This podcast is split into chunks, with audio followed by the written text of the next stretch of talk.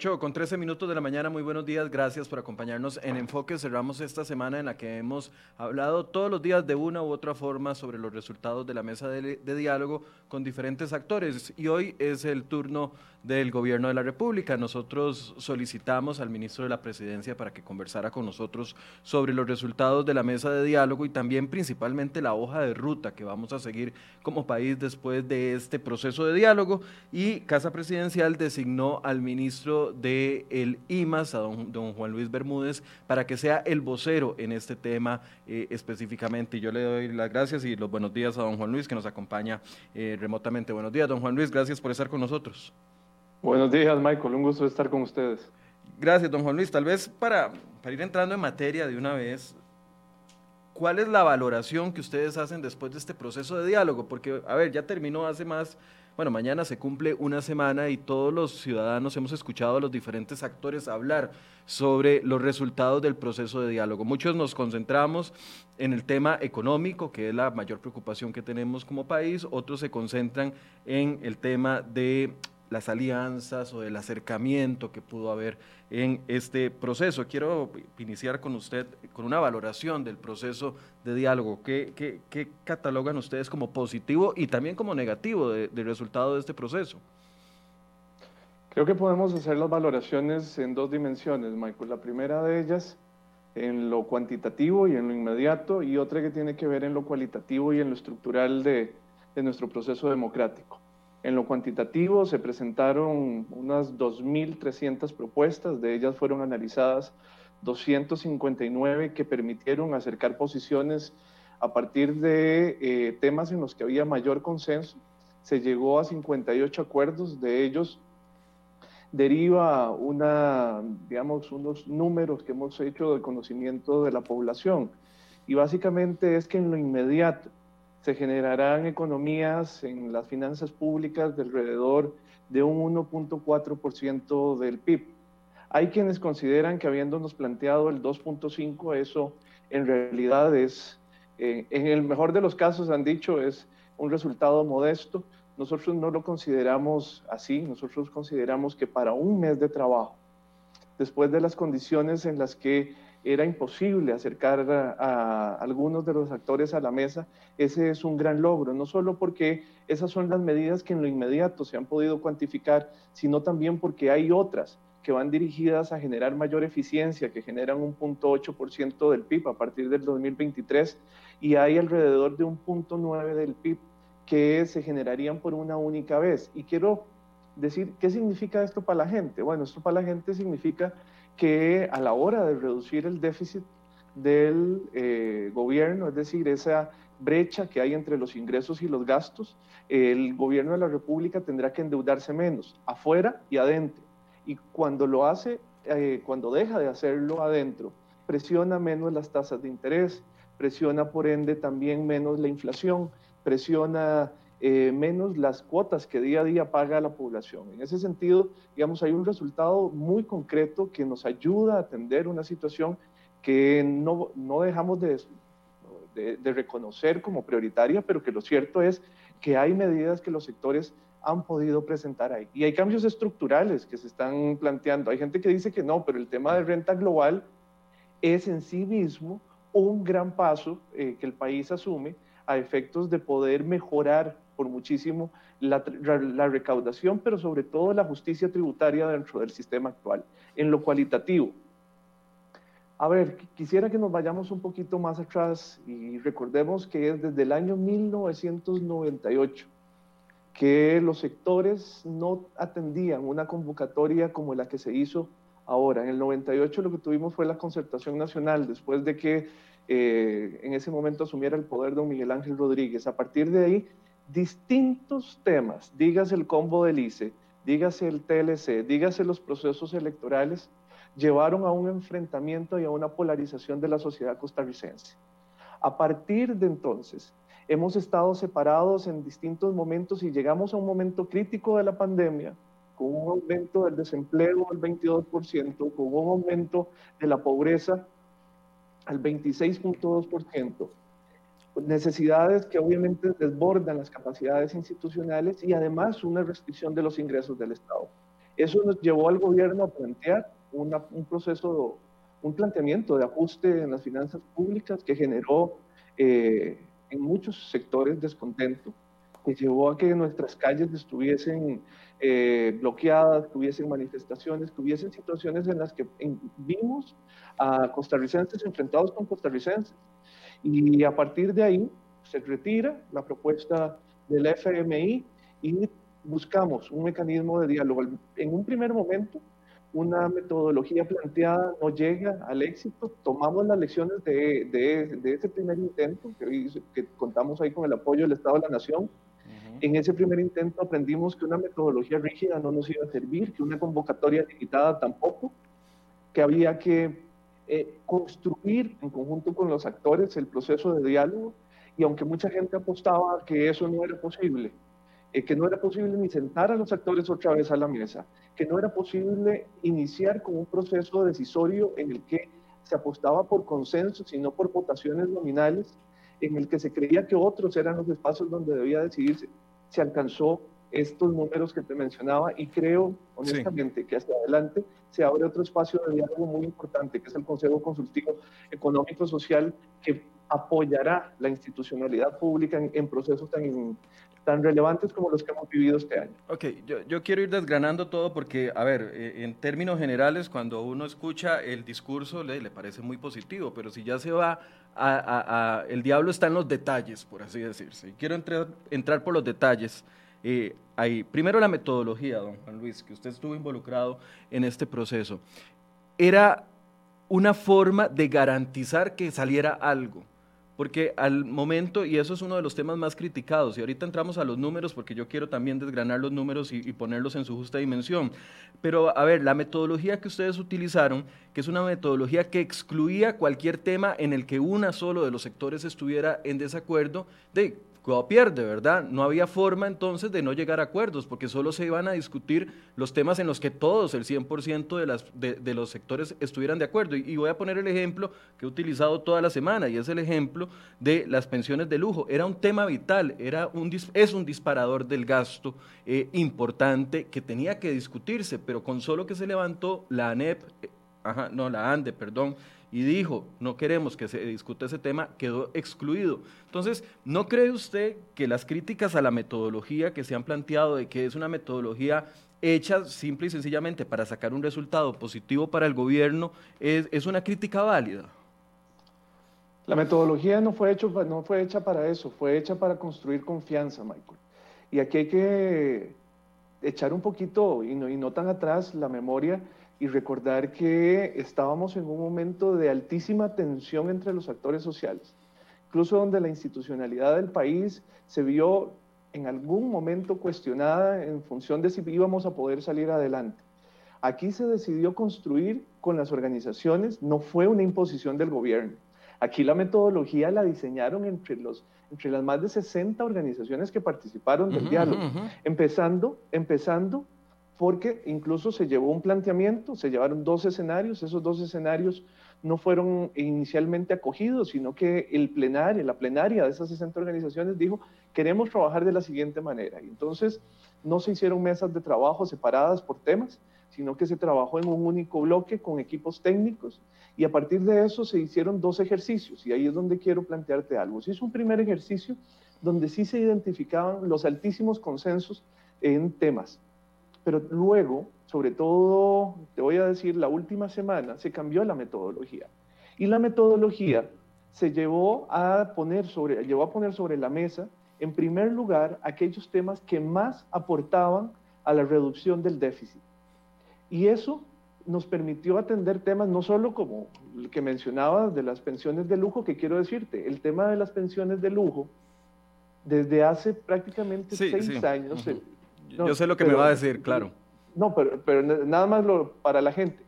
Sí, se ha venido abordando, pero es que el, peso sobre el peso sobre las pensiones, el peso de las pensiones sobre el presupuesto nacional, eh, estamos hablando de los regímenes de pensiones con cargo al presupuesto nacional, que era otro tema, que es un tema paralelo, pero que era otro tema, y ese no estuvo ahí en la mesa. Pero también hubo otros temas que no solo del lado de organizaciones sociales o sindicales este, se dejaron se tocaron y que fueron sensibles. El tema de zonas francas, por ejemplo, el tema de las rentas de capital.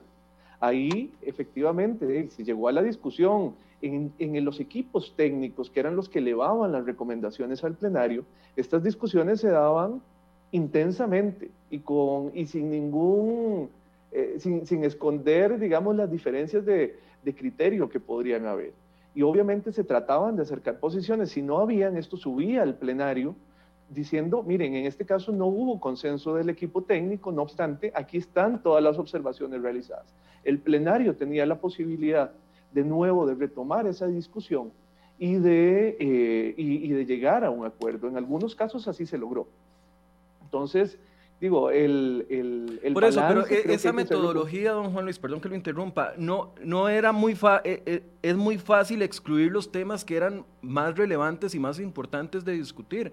Digamos, hay cuatro disparadores del gasto que uno esperaba cuando ustedes eh, convocan a la mesa de diálogo, uno esperaba que, que, se concentrara. A ver, yo esperaba dos cosas y se lo he preguntado, incluso a doña Mónica Segnini, le voy a decir nombres para que sepa con quién hemos, hablado esta semana, doña Mónica Segnini, a la Cámara de Comercio, a la a UCAEP, a la, a la Cámara de, no, Cámara de Industria sí está más acercada a su posición,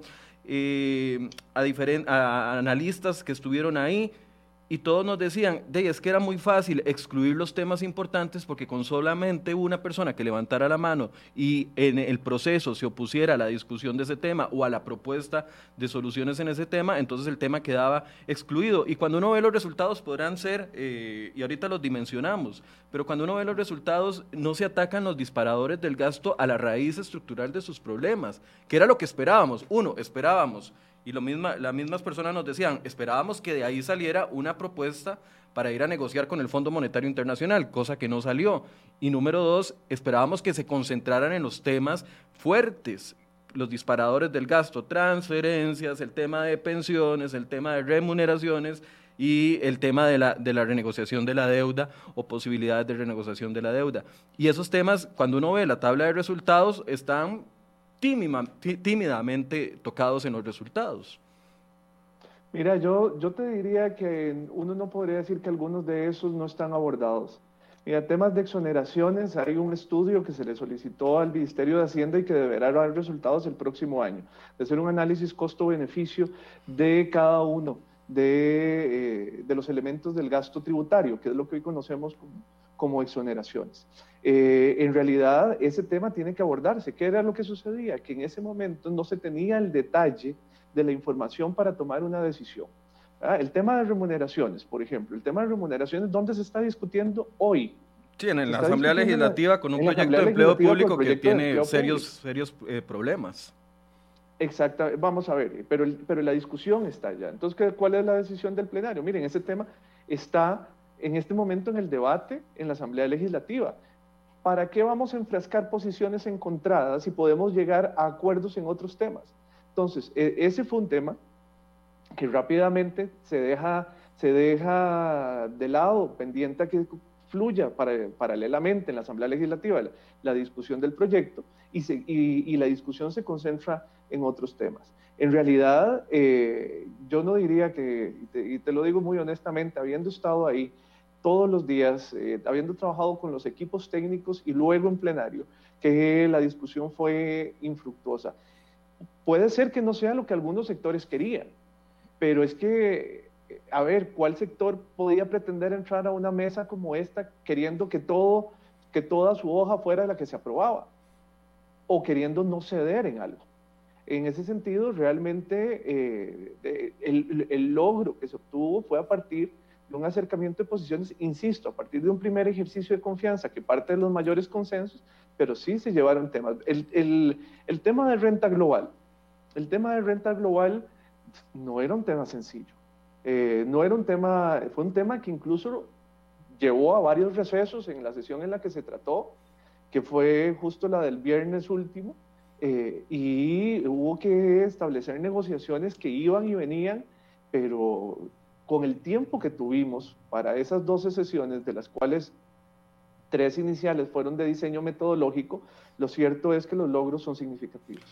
Don Juan Luis, hay una sensación en algunos sectores que dicen, esto fue Primero, una estrategia del gobierno para capitalizar y recobrar el liderazgo de gobierno en medio de una crisis. Claro, usted se va hasta 1998, yo soy un poco más realista de la actualidad, porque mucha gente aquí no se acuerda de lo que pasó en el 98 o, o en el 2000 y vivimos en lo inmediato, pero veamos este año que ha tenido el gobierno, el allanamiento a casa presidencial por el tema de la UPAD, los malos resultados de la pandemia después del proceso de eh, los cierres y, la caída de, los ingresos del gobierno y la caída de los ingresos de los ciudadanos, eh, la situación que se estaba viviendo con los bloqueos, para algunas personas, analistas políticos eh, entrevistados en esta mesa, que usted podrá consultar si gusta y le puedo pasar los videos, lo que opinan es que la mesa de diálogo fue simple y sencillamente para dos cosas. Uno, para patear la bola, porque los logros de 1.67 o 1.9 del PIB no son logros relevantes, número uno. Número dos, ocupaban volver a poner al presidente como el moderador de la situación del país y no los otros actores que habían ganado terreno y eh, claramente el presidente muy debilitado. Y número tres, eh, llegar y, imponer lo que finalmente se dio el jueves antes del cierre, que es eh, la idea de que eventualmente lo que se necesitan son más impuestos, que la visión del PAC es solucionar esto a punta de más impuestos.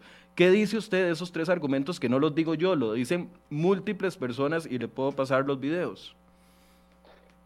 Es claro que quienes estuvieron únicamente viendo esto por las transmisiones puedan tener ausencia de información, pero no es cierto que únicamente se llegó a plantear impuestos.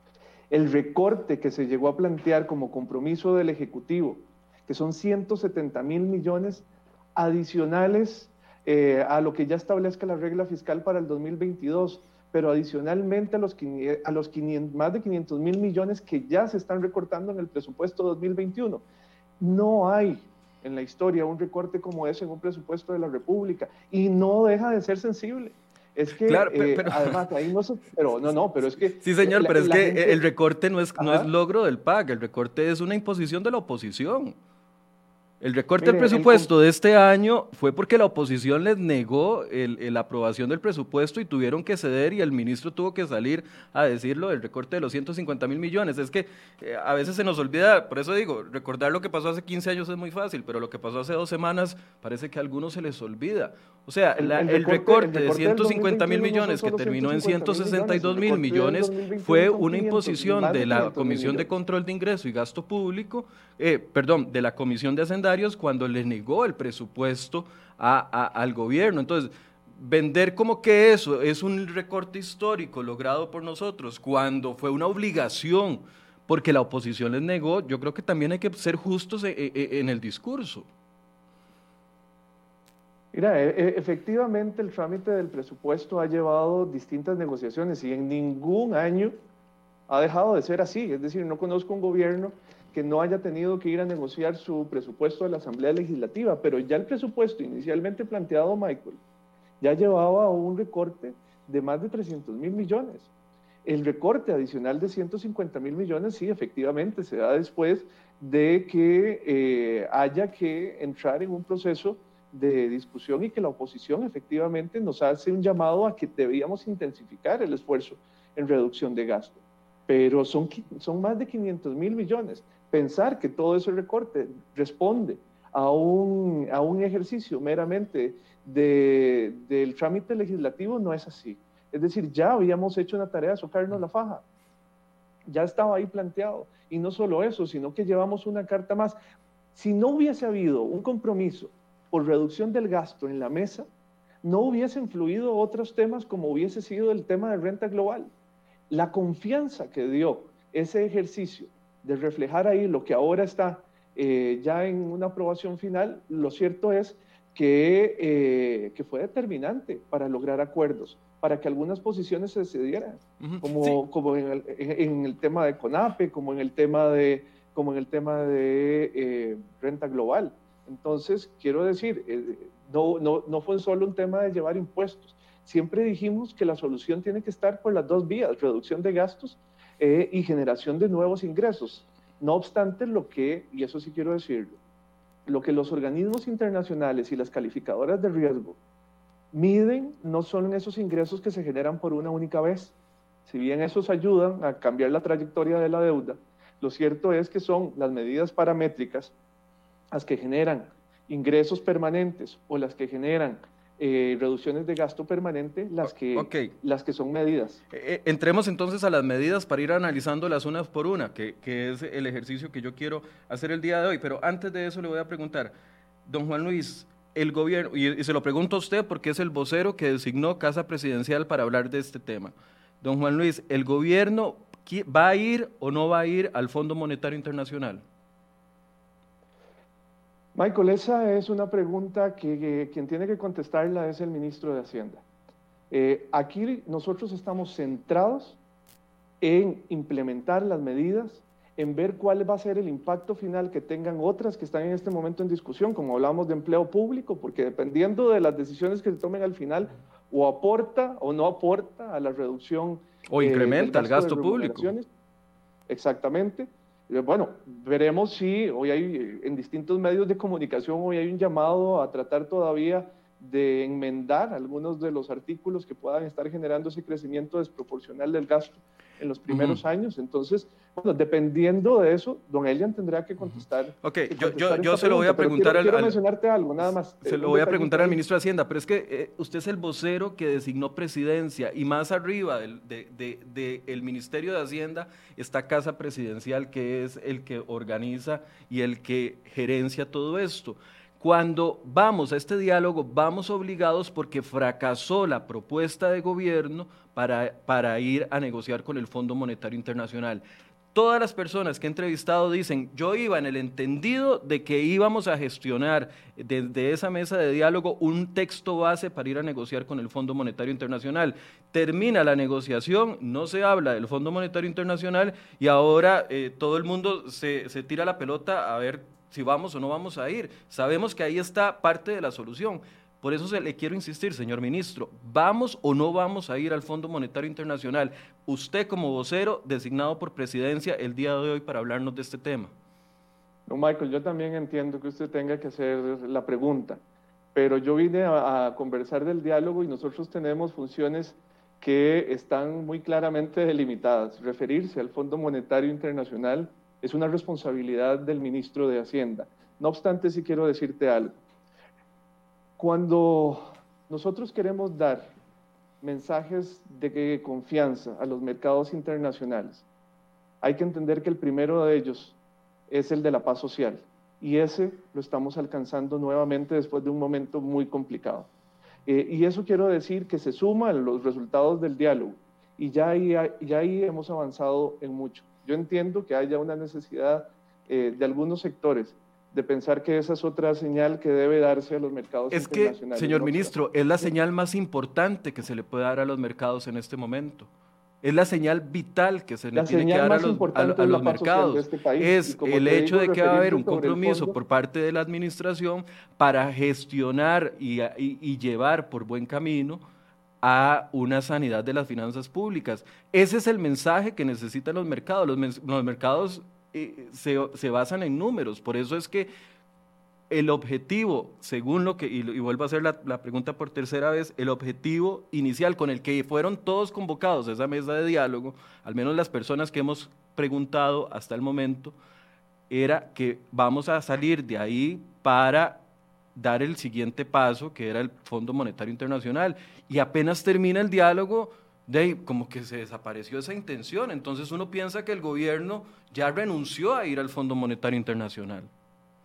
El objetivo con que fue convocado el diálogo por parte de don Eduardo Cruxian y por parte de don Carlos Alvarado como presidentes del Poder Legislativo y el Poder Ejecutivo fue impulsar el crecimiento económico, la generación de empleo y lograr un equilibrio fiscal en el marco de las afectaciones que hemos tenido por la pandemia. En ningún momento el objetivo eh, fue planteado en otros términos. Sí te digo que la valoración sobre el Fondo Monetario Internacional es una valoración que compete al Consejo Económico y, del cual el, el, vocero en el tema específico es el señor Elian Villegas, ministro de Hacienda. Cuando yo le pregunté a los voceros de la Cámara de Comercio que estuvieron aquí, a los voceros de UCAEP, a los voceros del Consejo de la Competitividad, a, eh, los eh, economistas que participaron por parte de AmCham, todos me han dicho que ellos llegaron ahí en el entendido de que se iba a gestionar una propuesta, a llegar a acuerdos para eso. Entonces, ellos llegaron engañados al diálogo, engañados por sí mismos, no por ustedes, engañados al diálogo pensando de que el objetivo era ese, mientras que el objetivo de ustedes era otro. ¿Entendieron en mal algo tienen ellos? razón entonces? ellos. No, no, en algo tienen razón. ¿En qué Pero hay que ver razón? desde dónde se plantea. Tienen razón en que el objetivo era buscar un ajuste fiscal. Y ese ajuste fiscal hoy tiene números. Eh, y, y las medidas que se han tomado van encaminadas justo a vol- devolver un balance mayor entre los ingresos y los gastos, a reducir temas como la evasión, la ilusión y el fraude tributario, a mejorar la recaudación, eh, a, a generar mejores esquemas eh, de contribución como lo es la renta global. Eso es un ajuste. Eh, y en eso ellos tienen razón. Pero los términos en los cuales se hizo la convocatoria son los cuales eh, te acabo de mencionar. En, eh, en- en ese marco, eh, incluso lo que el presidente llegó a mencionar en algún momento, es que el, el- el proceso de, de decisorio de, de las medidas que iban a implementarse tenía que ser construido por el país y que Costa Rica no, no le apostaba, porque tampoco es esa la, eh, creería yo, a estas alturas de la historia, viendo muchos ejemplos en la región, esta tampoco es la, el planteamiento de los organismos financieros internacionales, nadie nos va a venir a imponer un ajuste, el ajuste es un proceso de negociación y acuerdo entre los distintos sectores sociales. Este que, se ha, que ha emanado del, del diálogo es, nos parece que significativo, es un, eh, es un primer elemento que suma a otros que tendrán, por un lado, que cuantificarse a partir de los acuerdos y otros que están en trámite en, en la Asamblea Legislativa. 58 acuerdos. ¿Cuál es la hoja de ruta, don, don- don- don Juan Luis? ¿Cuál es la hoja de ruta de gobierno a partir de ahora? La hoja de ruta avanza en dos carriles. El primero de ellos tiene que ver con las sesiones extraordinarias.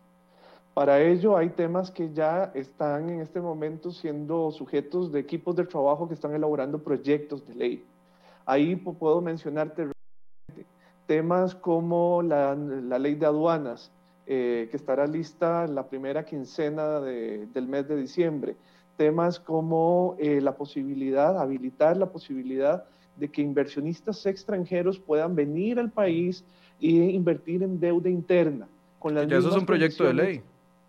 Ese es un proyecto de ley.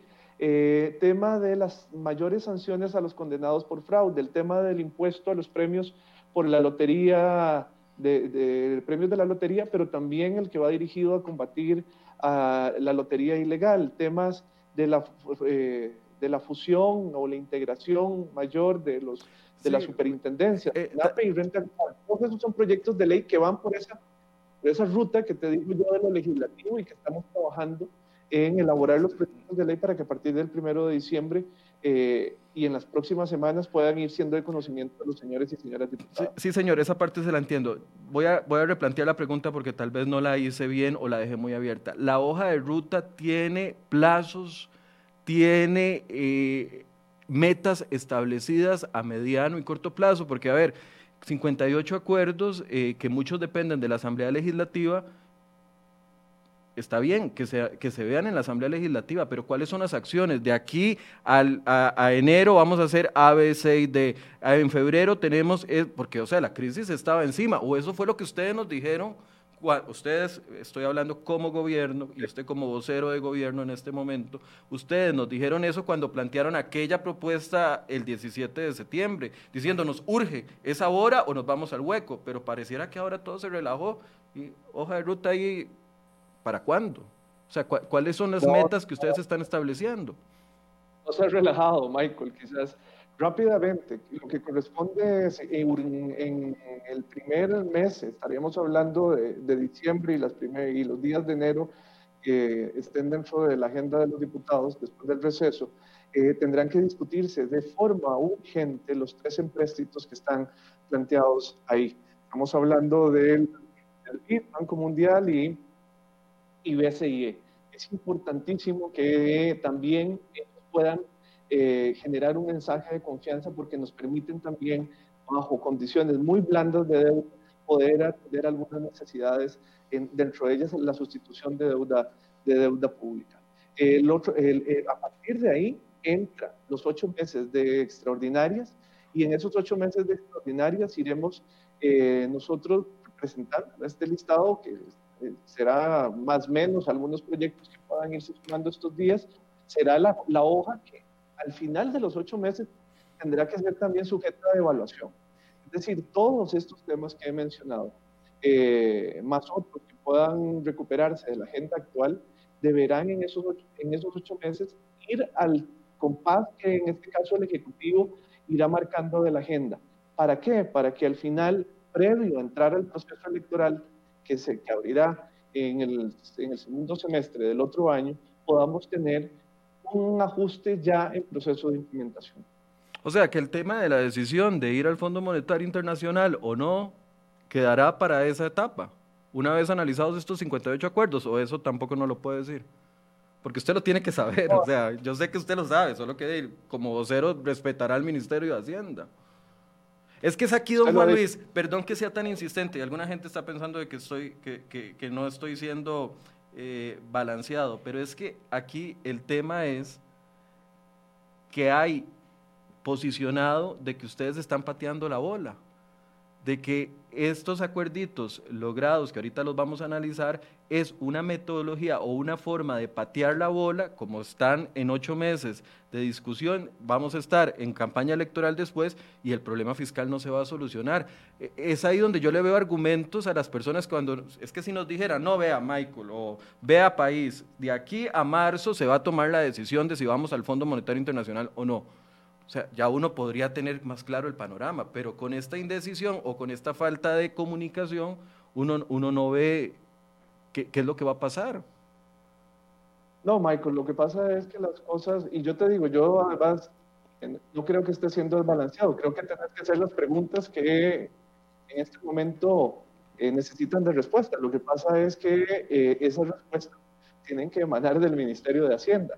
No obstante, lo que yo sí te digo es eh, de parte del gobierno de la República. E incluso lo hizo, lo dejó plasmado en un artículo el presidente. No se va a patear la bola.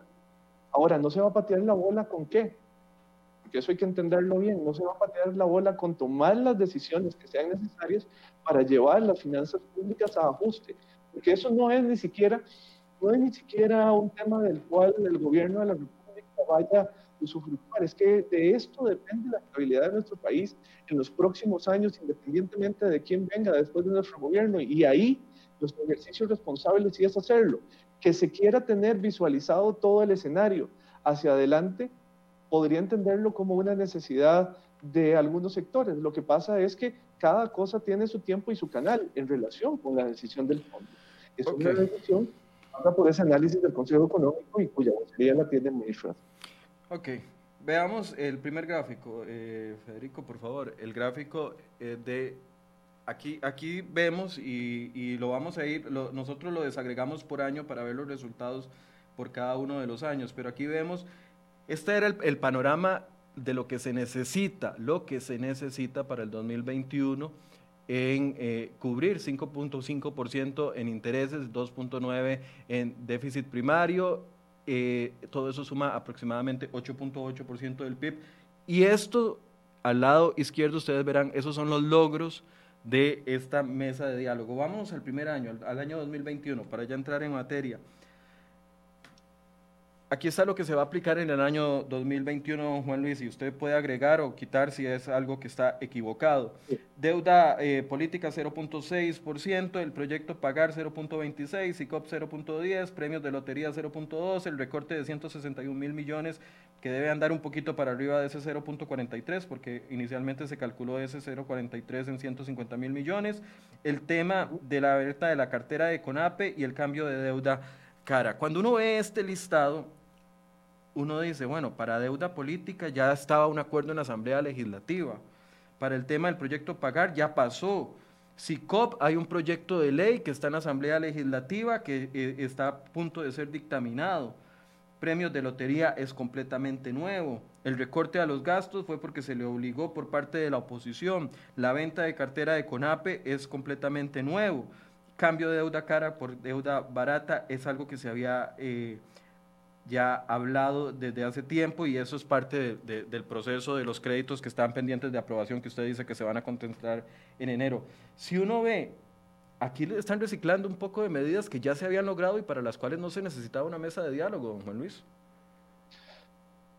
Lo que planteas como un reciclaje, yo lo tomo en realidad como una ruta de viabilidad. ¿A qué me refiero?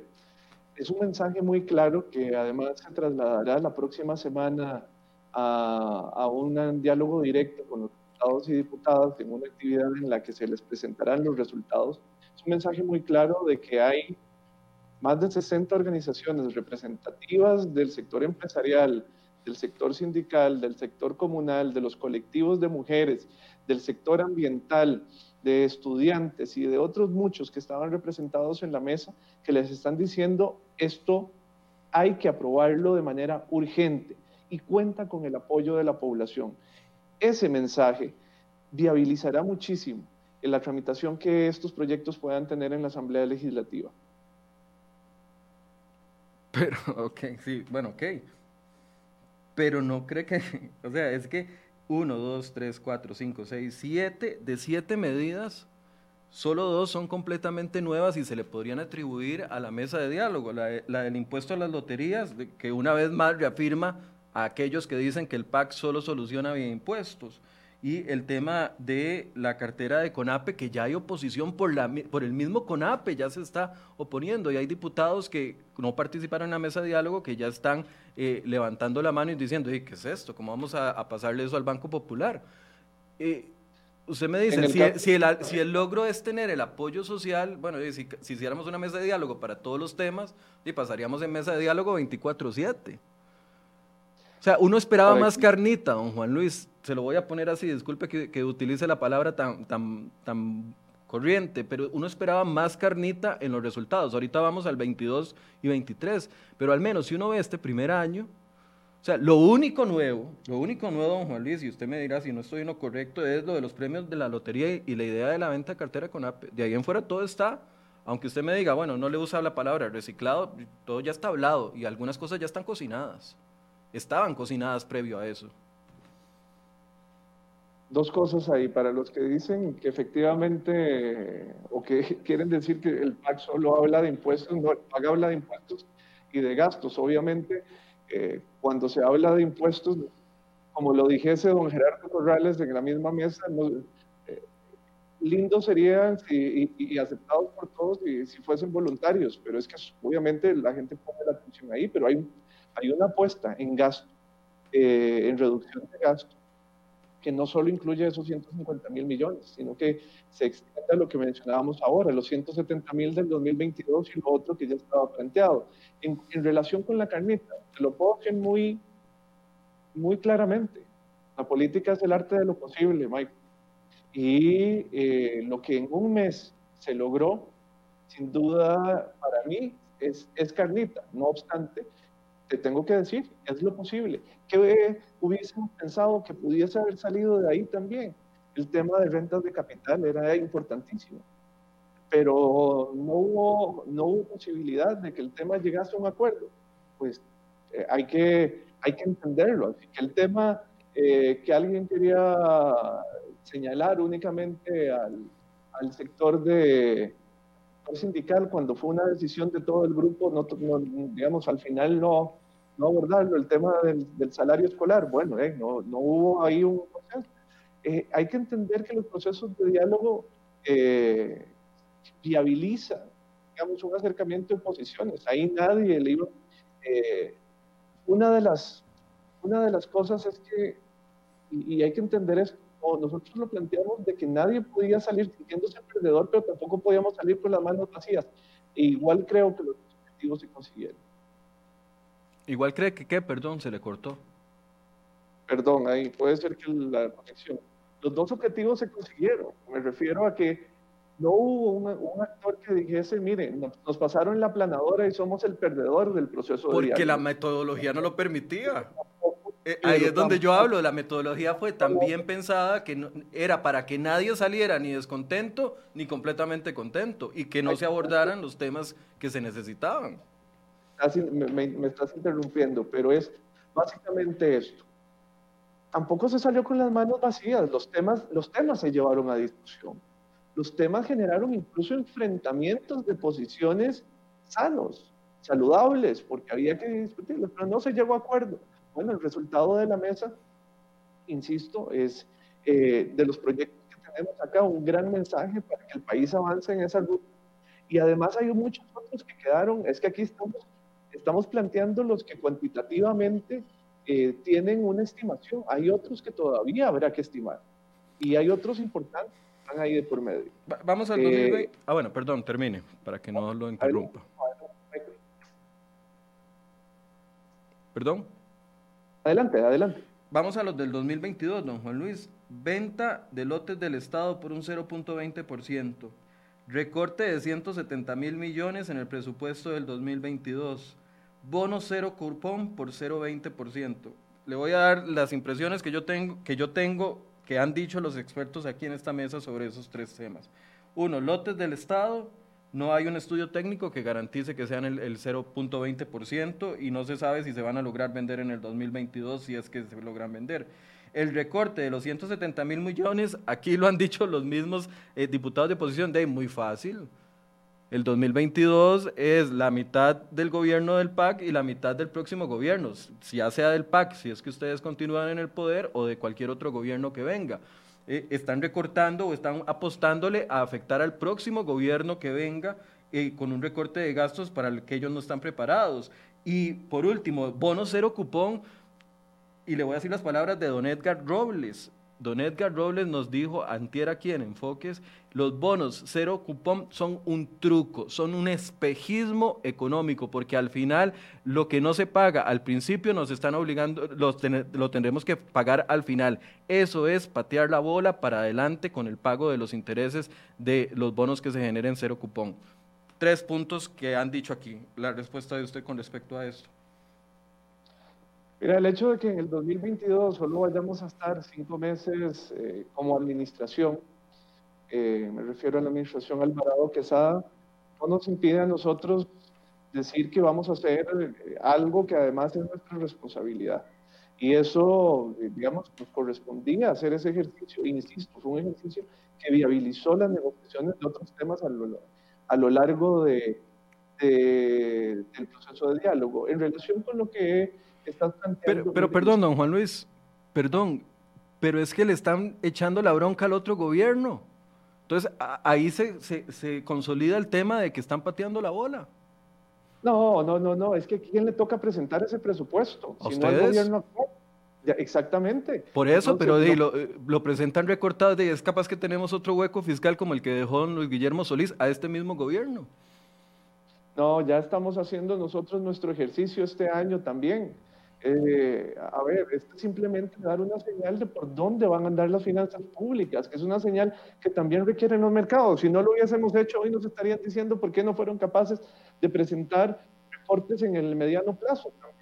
Es que eh, pareciera, pareciera que aquí, si no se hace, hay un reclamo, pero si se hace, entonces minimicémoslo. Y tampoco, no, aquí no se trata de ningunear las, ni las acciones que salen. No, no, no, yo no estoy tratando de ningunearlo, perdón. Lo que estoy diciendo, lo que estoy diciendo es que es una salida fácil. No estoy ninguneándolo. Estoy diciendo que es una salida fácil porque ustedes tendrán durante los primeros cinco meses del 2022 los recursos. Los faltantes se generarán al final del 2022 con, con, un recorte de gasto que no, que no sabemos cómo va, cómo va a andar. Ese es, el, ese es el, el punto, digamos. La administración pública este año 2021 aprenderá a hacer más con menos, porque ya hemos eh, planteado un recorte que ajustará en mucho las, eh, la ejecución operativa y administrativa de las instituciones. Y te lo dice alguien que está al frente de una institución. Sí, sí, sí, claro. De una de las más importantes, por supuesto. Entonces, la idea, la idea es poder realizar los ajustes necesarios en la estructura, en las eficiencias, en los alquileres, en las contrataciones, en las remuneraciones, que nos permitan garantizar que ese ejercicio para quien venga después de mayo del 2022 no va a ser eh, doloroso, sino que se encuentra una administración que ha generado eficiencias, y que puede operar aún con ese recorte que sí da un buen mensaje a las calificadoras, que sí da un buen mensaje a los organismos internacionales. Y lo de los bonos cero cupón, ¿cómo lo analizaron ustedes? Porque también para, para, para, economistas, en la, eh, expertos en la materia, es patear la bola para adelante.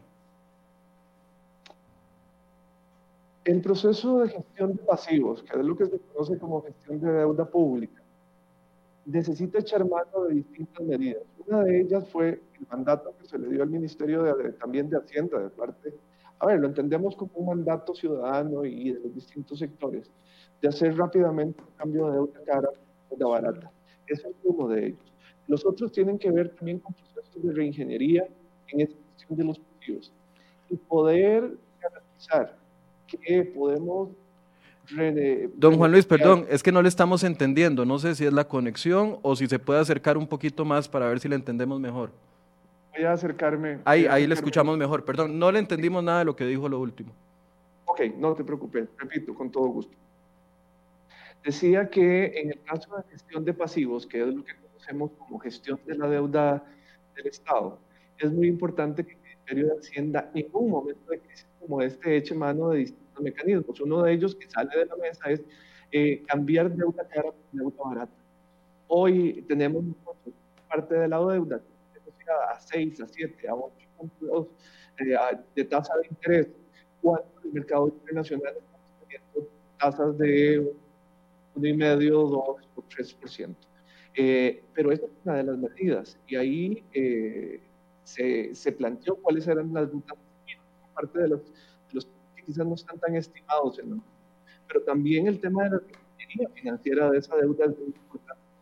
Ahí se plantearon dos temas innovadores. Uno, habilitar el Ministerio de Hacienda para la emisión de bonos verdes, ir sentidos de ciertos tipos de inversión, también eh, los ciertos permitirían generar algunos recursos eh, para el país. Lo otro es, eh, son mecanismos completamente válidos que diversifican los instrumentos y la cartera que tiene Hacienda para poder eh, la deuda del país. A ver, hay que tener claro que, que tendremos que ir administrando un déficit año con año. Este déficit, ¿cómo se administra? Con deuda.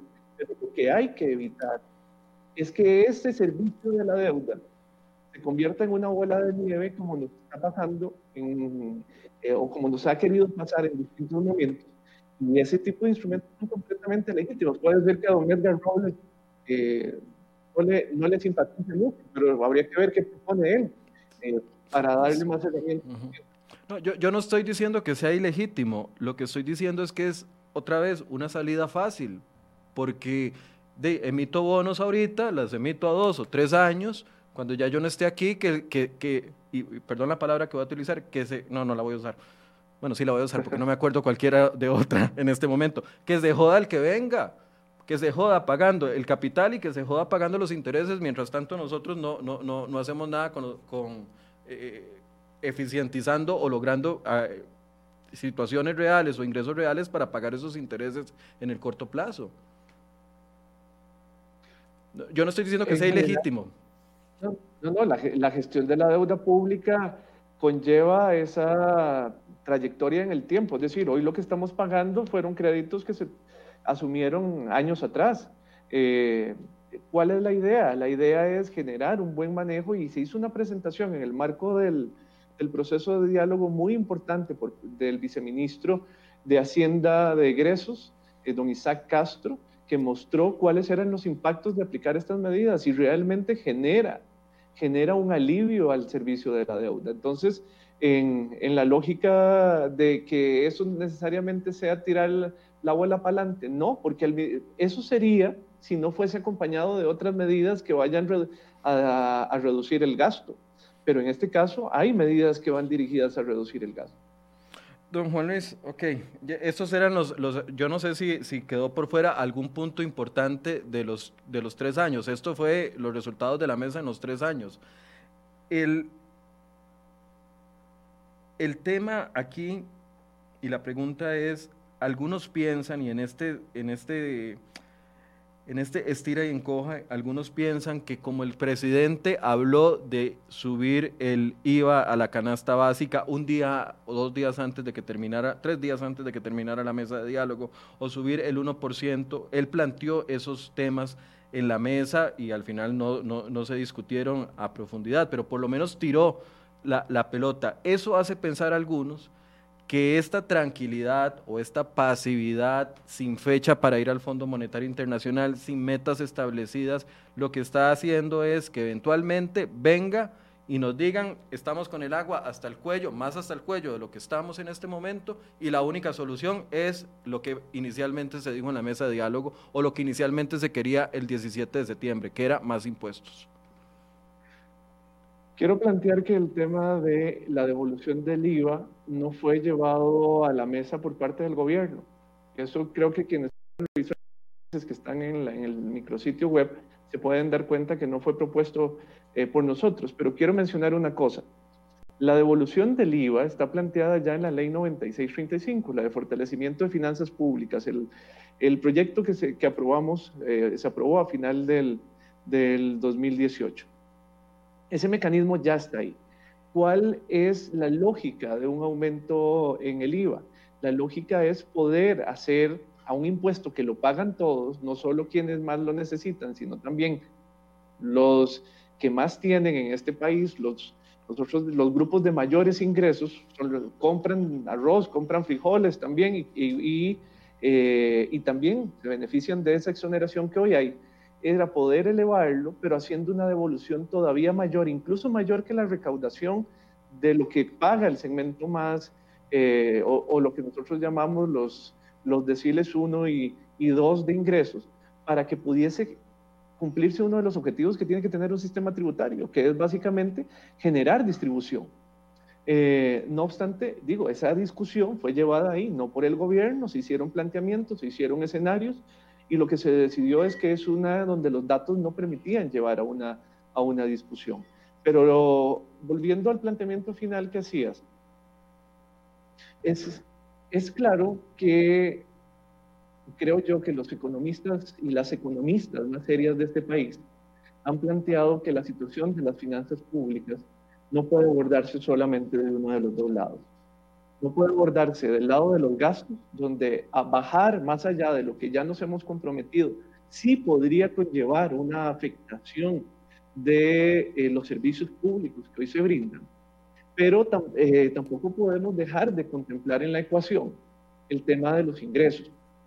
Entonces, ¿qué es lo que se, qué es lo que se ha planteado acá? Una conjugación de optimización de los impuestos ya existentes, una, un cambio importantísimo en la forma en cómo el país eh, irá a cobrar el impuesto de renta a partir del 2023 y eh, obviamente el Ejecutivo sí tiene en su ejercicio responsable que valorar frente al ajuste que se ve necesario de un 2.5 del déficit, cuáles otras medidas, ya sea de las que están en trámite o nuevas, puedan venir a atender eh, ese vacío que tenemos ahí. Y, y, esta es una tarea a la que no podemos renunciar. Y para eso está trabajando el Consejo Económico y eh, tendrá que plantear eh, algún otro tipo de medidas que puedan complementar lo que emanó del diálogo. Sí, yo, yo, no hablaba de la devolución del IVA, yo hablaba de la, de la puesta en escena del presidente de subir el IVA al 7% en canasta básica y al o al 13%, las dos opciones que planteó. E, e, eso, Michael, se dio justo en la discusión de la, de, la devolución del IVA. Y los escenarios que se hicieron iban en la lógica de identificar cuál era el efecto distributivo y progresivo de un 7 a la canasta básica, de un, bueno, el, 1 que hoy tenemos, el 7 y el 13. Eh, esa fue la puesta en escena. No estaba enmarcada en un aumento eh, distinto, era en el marco de esa discusión de la devolución. Luis, nadie propuso una discusión de temas que verdaderamente movieran la aguja fuertemente, o el tema de reactivación económica, que pareciera que ya veamos que desde, desde, 2014, desde 16, finales de 2016, pidiendo reactivación económica y, y, no, se, no se logra. Y entonces siempre sale lo mismo, el fondo de avales que vamos a implementar y, y los 700 mil millones que están ahí en los bancos y que nunca se colocaron. O sea, no hubo apuestas importantes como decir, hagamos lo que dice la OCDE Abramos el mercado del arroz, del café y del azúcar, que eso va a reactivar la economía y además va a generar ahorros para el consumidor. O hagamos lo que dice la OCDE en temas de proteccionismo. Eh, o sea, e, eso, eso quedó por fuera. Pareciera que, la, bronca no es con nosotros. Bueno, hay que recordar que en temas de, de empleo, reactivación e incluso de combate a la pobreza, Sí, ahí salió el texto sustitutivo que se presentó unos días después al Fondo de Avales, el tema de simplificación de trámites y formalización, que es muy importante para atacar del desempleo, pero al mismo tiempo impulsar la mejora de las finanzas públicas desde lo que decimos nosotros, desde el denominador, desde aumentar la producción. En esa lógica eh, se planteó también la reducción de costos de energía, un tema muy importante que plantearon distintos sectores fue el tema de mejoramiento de la normativa SUGEF y las directrices a los bancos para que esos recursos que vos mencionabas, por ejemplo, los 700 mil millones que ha puesto a disposición el Banco Central, realmente se coloquen de manera urgente, preferente y blanda a los sectores, eh, eh, a los sectores que en este momento se han visto más afectados. Eh, también, también quedó eh, planteado el tema de una propuesta que deberá presentar el Ejecutivo para optimizar aún más los recursos que se, que se ejecutan desde el sector social. El tema de la conectividad se hizo un llamado fuerte de atención. cuando vemos este proceso de diálogo hay que entender que se complementa con los otros procesos de diálogo territoriales tanto para el empleo, para la vida diaria, para la educación de los muchachos, eh, hay un reclamo fuertísimo de la falta de conectividad suficiente, además, es decir, que con, con, velocidades suficientes en los territorios fronterizos y costeros. Y ahí se le pidió al MISID, a SUTEL, a FONATEL, que elaboren una propuesta de urgencia para llevar conexión a los territorios, a, estos territorios con prioridad. Eh, y, se discutieron otros temas. ahí, en, digamos, de los que estabas planteando, por ejemplo, de, de, medidas de protección a ciertos sectores, esos no fueron llevados por los sectores, al menos dentro de las eh, medidas identificadas. Eh, hay, hay algunas de ellas que igual nosotros a partir de ahora, ¿qué vamos a hacer? Cuando te digo que nosotros nos corresponde en el gobierno complementar lo que, lo que se acordó en el diálogo, es que nos corresponde hacer una revisión de las más de 2.000 propuestas que todavía quedaron pendientes de análisis.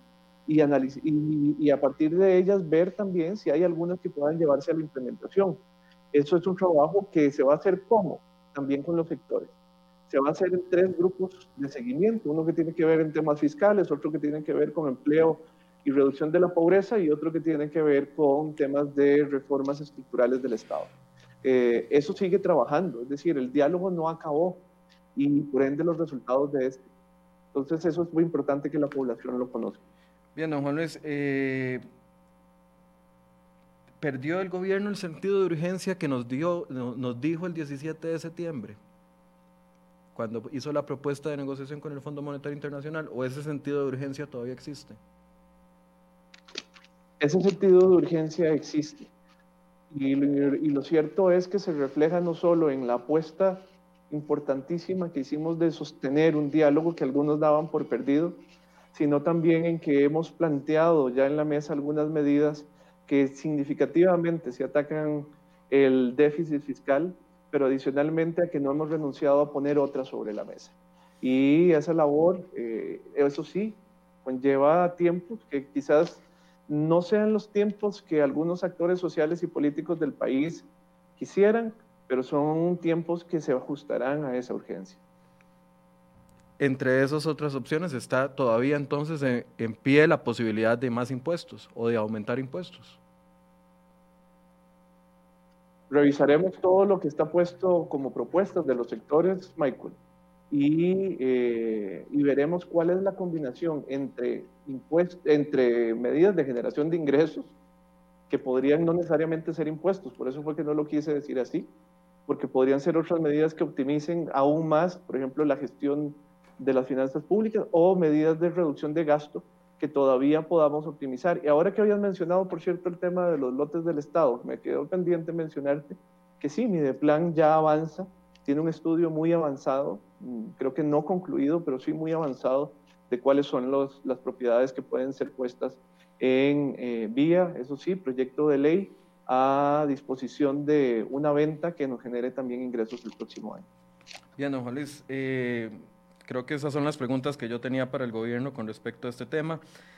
Quiero preguntarle nada más para finalizar de bono proteger. Hace unos días salió un informe del Ministerio de Trabajo donde hablaba de que la cantidad de personas que trabajaban o que son funcionarios públicos eh, que solicitaron el bono proteger pasó de 155 a 4.753. Eh, ¿Qué ha pasado con el bono proteger? Ya ese capítulo está cerrado, se abrieron procesos administrativos para quienes pedían el bono y no lo, no lo, no, no lo necesitaban. ¿Qué va a pasar con esos 4.753 funcionarios que intentaron engañar al gobierno para gestionar un beneficio propio?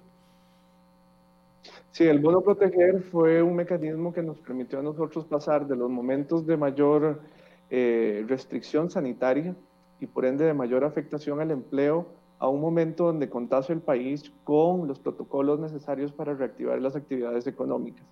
En ese sentido, el bono proteger como mecanismo, como un beneficio de emergencia, eh, va dejando ya de estar vigente. ¿A qué me refiero? Que en este momento lo que están haciendo, ah, estamos haciendo ambas instituciones, el Ministerio del Trabajo e IMAS, es ejecutando los recursos remanentes que nos, eh, que nos quedan asociados a aquellos eh, aquellas resoluciones ya aprobadas y que están en proceso de ejecución y que llegarán eh, en, en, su ejecución ordinaria hasta el mes de diciembre. Eh, habíamos planteado también la posibilidad de que con un proyecto del BID generar una nueva versión del bono proteger, ya no como un subsidio de desempleo, sino como un subsidio salarial y desgraciadamente no encontró buen ambiente en la Asamblea Legislativa, pero estamos desde el Ministerio de Trabajo y, el ICT retomando discusiones con el Banco Interamericano a ver si puede ser replanteado. En, términos de los procedimientos, quiero decir que en el momento en el que se identificó una persona funcionaria pública, ese bono no es que fue no fue otorgado simplemente.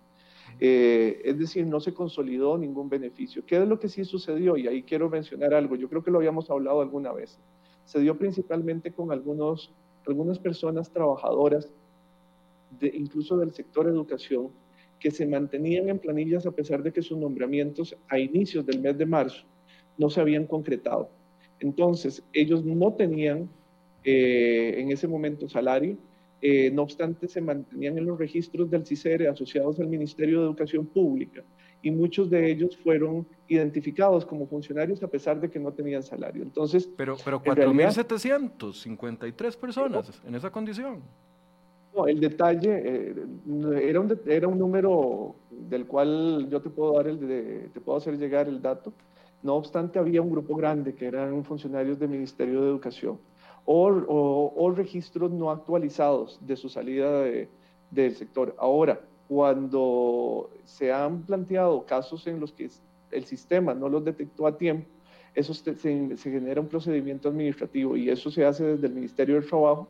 Y eh, quiero decirte que lo que han sido procedimientos que haya que aperturar fueron unos 2.300.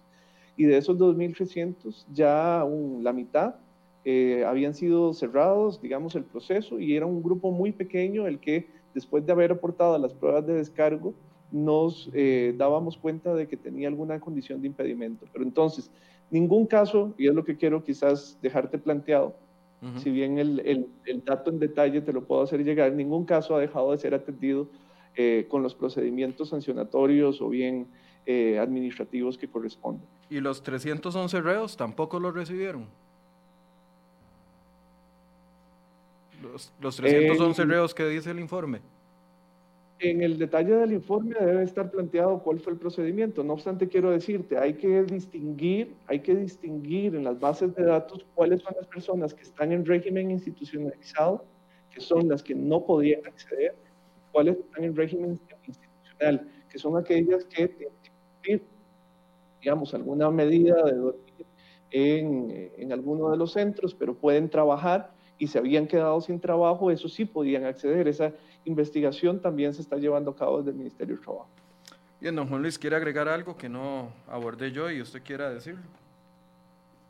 No, Michael, yo la verdad es que agradecerte. Quizás en la, en la coyuntura, el dimensionar lo que sucedió en el marco del diálogo, eh, a la, digo, en la coyuntura de, de, urgencia que tienen las finanzas públicas, eh, pueda quedarse corto cuando nosotros vemos la situación de fragilidad en la que en algún momento se quiso poner a la institucionalidad. No obstante, más allá de pensar que el gobierno o incluso la figura del presidente sale fortalecida, hay que pensar que la democracia costarricense sale fortalecida.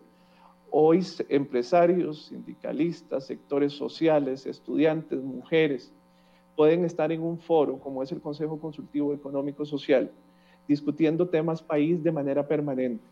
Y esto nos va a brindar un mecanismo que quiero decir, desde el 2000 tres más o menos, no me dejará mentir don Miguel Gutiérrez Saxe, se venía planteando, pero que justo ahora encuentra una razón de consolidarse en la institucionalidad.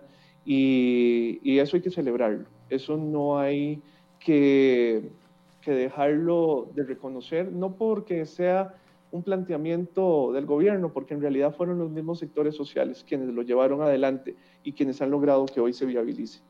Bien, muchas gracias, don Juan Luis, por atendernos esta mañana y por, por responder eh, en la medida de su posibilidad a, la, a, las preguntas que teníamos hoy. Estoy a la orden, como siempre. Bien, y gracias a ustedes. Bueno, tarea cumplida. Les prometimos que esta semana íbamos a abordar desde las diferentes perspectivas de diferentes sectores eh, este tema de, del diálogo eh, multisectorial que estableció el gobierno. Ahí están los resultados sobre la mesa. Numeritos hablan, papelitos hablan, es lo que hay. Muchas gracias por su compañía. El lunes seguimos con más de enfoques. Vamos a estar hablando eh, también con el gobierno sobre otro tema importante. Gracias por su compañía.